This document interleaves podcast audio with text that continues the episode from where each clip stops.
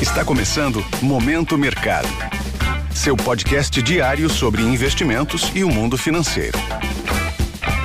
Muito bom dia para você ligado no Momento Mercado. Aqui é o Felipe Franci. Bora para mais um episódio desse podcast que te informa e te atualiza sobre o mercado financeiro. Hoje eu vou falar sobre o fechamento do dia 23 de março, quinta-feira.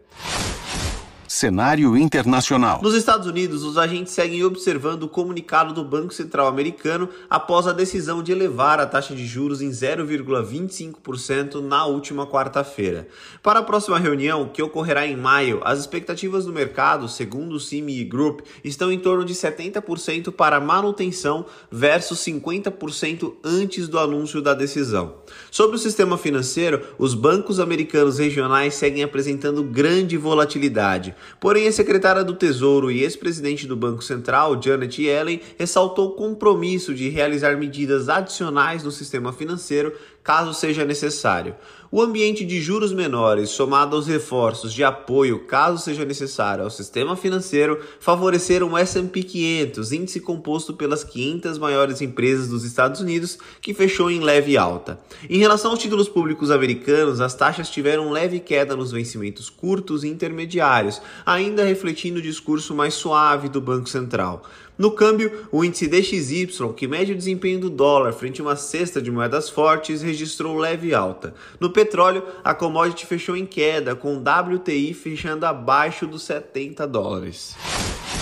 Cenário nacional. Por aqui, o dólar fechou em forte alta, cotado a R$ 5,29, indo na contramão do enfraquecimento da moeda americana ante outras moedas de países emergentes. O movimento, segundo analistas, pode ser atribuído ao aumento das incertezas políticas e fiscais. Os membros do executivo, incluindo o presidente da República e o ministro da Fazenda, discursaram contra a atitude do Banco Central em não realizar cortes na taxa Selic no primeiro semestre, trazendo novamente o ambiente ambiente nada amistoso entre a instituição e os membros do governo. Nesse ambiente, as posições compradas ou expostas à variação cambial fecharam em alta.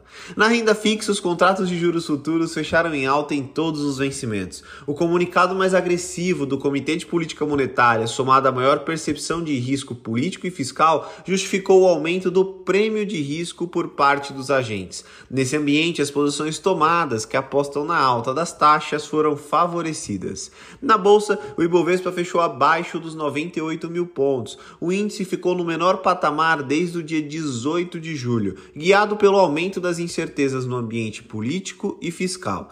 Entre os setores, as empresas ligadas a commodities sofreram com as matérias-primas em queda no mercado internacional e, além disso, as empresas ligadas ao consumo também sofreram com a possibilidade de juros mais altos por mais tempo que o esperado anteriormente após o comunicado mais agressivo do Banco Central brasileiro. Com isso, as posições compradas que apostam na alta do índice ficaram no campo negativo.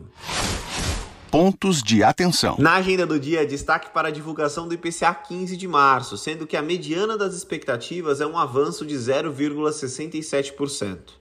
No exterior, destaque as prévias mensais dos índices de gerentes de compras, PMIs, na sigla em inglês, do setor industrial, de serviços e composto dos Estados Unidos, Reino Unido e zona do euro. Sobre os mercados, agora pela manhã as bolsas asiáticas fecharam majoritariamente em baixa, com a preocupação com a crise bancária nos Estados Unidos como pano de fundo.